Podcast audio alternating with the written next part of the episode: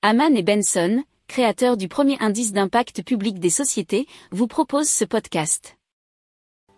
Haman and Benson.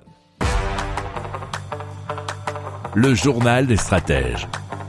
Alors selon l'association Agir pour l'environnement, euh, depuis le 1er septembre, la consommation électrique de la France a chuté de 7,35% par rapport à la même période en 2021.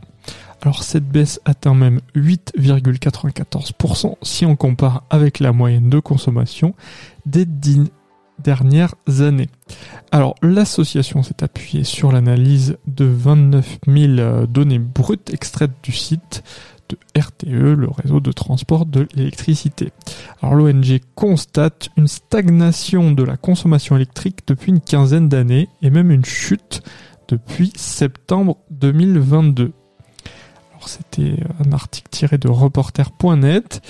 Et euh, si vous savez que l'économie, ou si vous voulez la croissance, c'est de, l'énergie transformée, eh bien vous comprendrez que finalement, selon eux, il y a moins d'énergie consommée et donc euh, on devra en tirer la conclusion qu'il y aurait moins de création de richesse. On verra dans les mois futurs si eh bien cette conclusion s'avère juste ou non.